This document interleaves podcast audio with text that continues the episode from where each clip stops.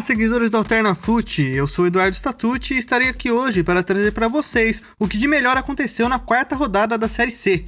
Santa Cruz e Volta Redonda se isolaram na liderança de seus grupos, enquanto o 13 segue sem pontuar. Vamos começar pelo Remo, que está com tudo em 2020. A última derrota do Leão foi em 2 de janeiro. Nem tinha coronavírus no Brasil ainda, e na última rodada, o time comandado por Mazola continuou invicto na Série C, mas dessa vez ele não venceu. No estádio Evandro Almeida, o Vila Nova, visitante, tentou, criou, mas não conseguiu marcar nenhum gol no primeiro tempo. Na segunda etapa, o Remo melhorou, conseguiu finalizar mais do que o adversário, mas também não conseguiu balançar as redes. O melhor momento foi a entrada de Alan Mineiro aos 26 minutos, o meia não jogava há 10 meses devido a uma lesão no joelho. Desta maneira, o Leão empatou em 0 a 0 pela segunda rodada consecutiva e ocupa a terceira colocação do grupo A. Em Salvador, o Jacuipense saiu atrás no placar, mas conseguiu se recuperar e empatou com o Botafogo, que ainda não venceu nesta Série C. No começo do jogo, os donos da casa até tentaram se lançar ao ataque, mas foram os paraibanos que abriram o placar. Aos 8 minutos, Rodrigo Andrade recebeu na direita e cruzou na área. O goleiro deu um soco na bola que sobrou para Ramon, que chutou rasteiro no canto direito para colocar o Belo na frente. Após o gol, os visitantes não conseguiram assustar muito no ataque, mas o Jacuipense também não conseguiu passar pela forte marcação. Na segunda etapa, o Leão do Cisal aproveitou que seu adversário recuou e avançou com todas as suas forças. Porém, foi apenas aos 35 minutos que os donos da casa conseguiram empatar. Em cobrança de falta na entrada da área mais à esquerda, Rafael Bastos mandou um foguete no ângulo direito de gol do Felipe, que usou todas as suas forças, mas sequer tocou na bola. Com o um empate, os visitantes se lançaram ao ataque, mas faltava pouco tempo no relógio, e os paraibanos não conseguiram sua primeira vitória. Na Arena Amazônia, o Manaus conseguiu conquistar a sua primeira vitória na Série C, Renan e Paulinho Simeonato foram os jogadores que marcaram seus nomes na história do Gavião. Após momentos de domínio das duas equipes, os donos da casa conseguiram abrir o placar aos 21 minutos.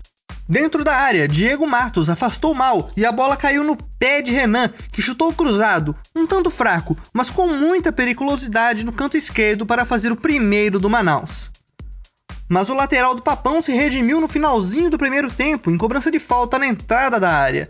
Aos 48 minutos, Diego Matos aproveitou que o goleiro adversário não botou fé e mandou só três jogadores para a barreira e bateu por dentro dela para empatar o jogo. Na segunda etapa, o Manaus voltou pressionando e logo conseguiu ficar na frente de novo. Fumaça avançou pela direita e o cruzou na medida para Paulinho Simeonato, que na pequena área deu um carrinho para fazer o gol da primeira vitória do time amazonense na Série C.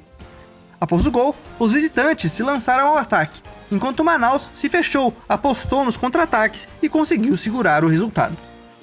Com três derrotas em três jogos na Série C, o 13 enfrentou o Ferroviário, uma das sensações da competição.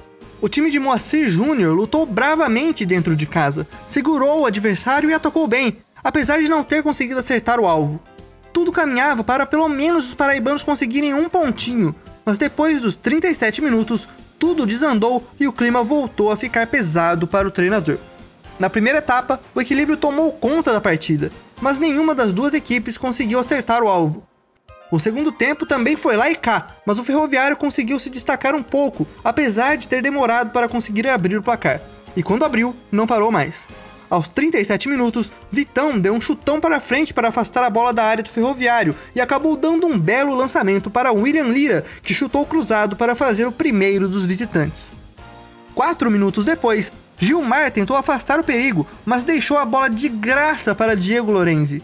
De fora da área, o camisa 8 achou que era hora de arriscar e acertou um belo chute para aumentar a vantagem dos cearenses.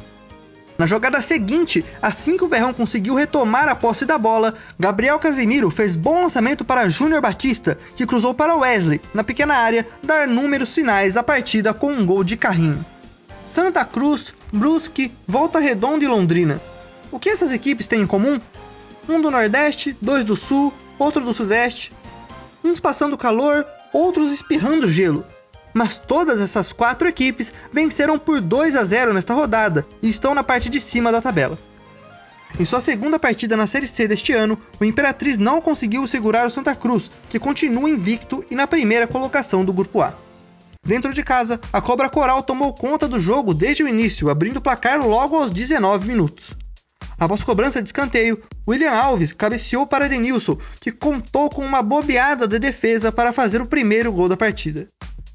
Mesmo com a vantagem no placar, o Santa Cruz continuou pressionando e exigiu boas defesas do goleiro Waston. Na segunda etapa, os donos da casa continuaram pressionando, mas com mais calma. Toda essa calma foi vista em Chiquinho, quando o Meia recebeu a bola na entrada da área e chutou rasteiro no canto esquerdo para dar números finais da partida. Invicto na Série C, o Volta Redonda venceu o São José fora de casa e se isolou na liderança. A primeira etapa na fria Porto Alegre foi muito movimentada, com as duas equipes criando e assustando os goleiros. Ainda assim, o gol só saiu no segundo tempo, mas logo aos 5 minutos.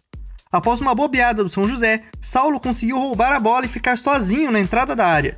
Com frieza digna das temperaturas do sul, o atacante driblou o goleiro e chutou fraquinho para ver o desespero dos adversários tentando evitar o seu gol. Querendo causar na partida, o camisa 13 levou um cartão amarelo e cinco minutos depois recebeu a bola na entrada da área após boa troca de passes do voltaço. Novamente com muito nervosismo, quase tremendo de medo, Saulo deu uma cavada que encobriu o goleiro e foi mansa para o fundo da rede. Os donos da casa até tentaram reagir, mas não conseguiram passar por Douglas Borges. O Brusque venceu mais uma na Série C, desta vez contra o Ituano, e manteve sua invencibilidade dentro de casa na competição. No começo do jogo, o quadricolor subiu a marcação e pressionou a equipe paulista. No ataque, os mandantes criaram boas chances, mas abriram o placar em uma falha de Pegorari. O experiente goleiro dominou a bola no limite de sua área e, quando foi ajeitar ela para fazer o passe, tropeçou e caiu sozinho, Johnny, como um bom centroavante, não teve dó nem piedade, roubou a bola e mandou ela para o fundo das redes. Atrás no placar, o Ituano ficou mais ligado e se lançou ao ataque. Léo Santos quase conseguiu marcar em um cabeceio, mas acertou a trave. Na etapa complementar, o Ituano foi para o ataque de vez, mas os donos da casa conseguiram se segurar na defesa e aos 24 minutos, após boa troca de passes, Alexandro recebeu na entrada da área e chutou cruzado no canto esquerdo para dar números finais à partida. No estádio do Café, Londrina e Boa entraram em campo sem nenhuma vitória na Série C, e os mineiros assim permaneceram. O primeiro tempo foi um pouco morno, o Londrina até buscou o ataque, mas pouco conseguiu finalizar, enquanto o Boa, mais preocupado em não sofrer gol, não criou muitas oportunidades. Modificados, os donos da casa abriram o placar logo no início da segunda etapa. Aos 6 minutos, Adenilson fez passe milimetricamente preciso para Júnior Pirambu, que antecipou os três defensores e bateu rasteiro no canto direito para fazer o primeiro do Tubarão. Atrás no placar, os mineiros se lançaram ao ataque e fizeram Dalton trabalhar mais. Porém, quem marcou foi o Londrina. Aos 28 minutos, Adenilson, de novo ele, foi ousado conseguiu driblar um adversário no meio do campo e fazer mais um passe preciso, desta vez para Pirambu, que passou por dois defensores, pelo goleiro e estou rasteiro para fechar a conta no Estádio do Café.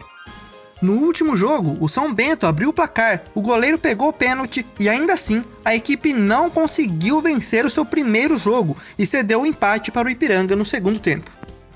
Os gaúchos não se importaram em jogar longe de casa e começaram a primeira etapa partindo para cima, Porém, foram os donos da casa que conseguiram abrir o placar aos 34 minutos. Eric Luiz lançou o Bambam, que dentro da área aproveitou uma falha da defesa para chutar cruzado e deixar o São Bento na frente. Cinco minutos depois, o drama bateu na porta dos mandantes e o Ipiranga teve uma cobrança de pênalti a seu favor. Entretanto, Lucas Macarrã estava lá para defender a cobrança do Neto Pessoa e manter o Bentão na frente. No segundo tempo, o ritmo do jogo diminuiu Ainda assim, o São Bento parecia seguro, indo bem no ataque. Mas depois dos 20 minutos, a coisa começou a desandar e aos 23 o Ipiranga chegou ao empate. Mossoró recebeu na entrada da área e, cercado por três marcadores, bateu com classe no ângulo para decretar o empate e acabar com o que seria a primeira vitória do Bentão. Vamos conferir a tabela depois dos jogos da quarta rodada da Série C? No grupo A, o Santa Cruz lidera com 10 pontos, seguido do Ferroviário com 9, do Remo com 8 e o Manaus que fecha os quatro primeiros colocados com 5 pontos. Na quinta colocação vem o Vila Nova com 5 pontos, Jacuipense na sexta com 4, Paysandu com os mesmos 4 pontos na sétima posição, Botafogo da Paraíba com 2 pontos, logo acima do Imperatriz, que é o primeiro time na zona de rebaixamento com um pontinho, e o 13 que ainda não pontuou na competição e segue na lanterna do grupo A. No grupo B, o Volta Redonda, com 3 vitórias, chegou a 10 pontos está na primeira colocação, seguido do Brusque, que está com 9, o Criciúma na terceira colocação com 7 e o São José, que fecha o G4 com 6 pontos. Londrina, Ipiranga, Ituano e Tombense ficaram no meio da tabela, enquanto Boa Esporte e São Bento seguem sem vencer e na zona de rebaixamento. Bem, Encerramos por aqui nosso resumão alternativo dessa semana. Você ainda pode consumir mais do nosso conteúdo em nossas páginas. Sigam o AlternaFoot no Instagram, AlternaFoot, e sigam também a minha digníssima pessoa, arroba Dudu Statute. Até mais, pessoas!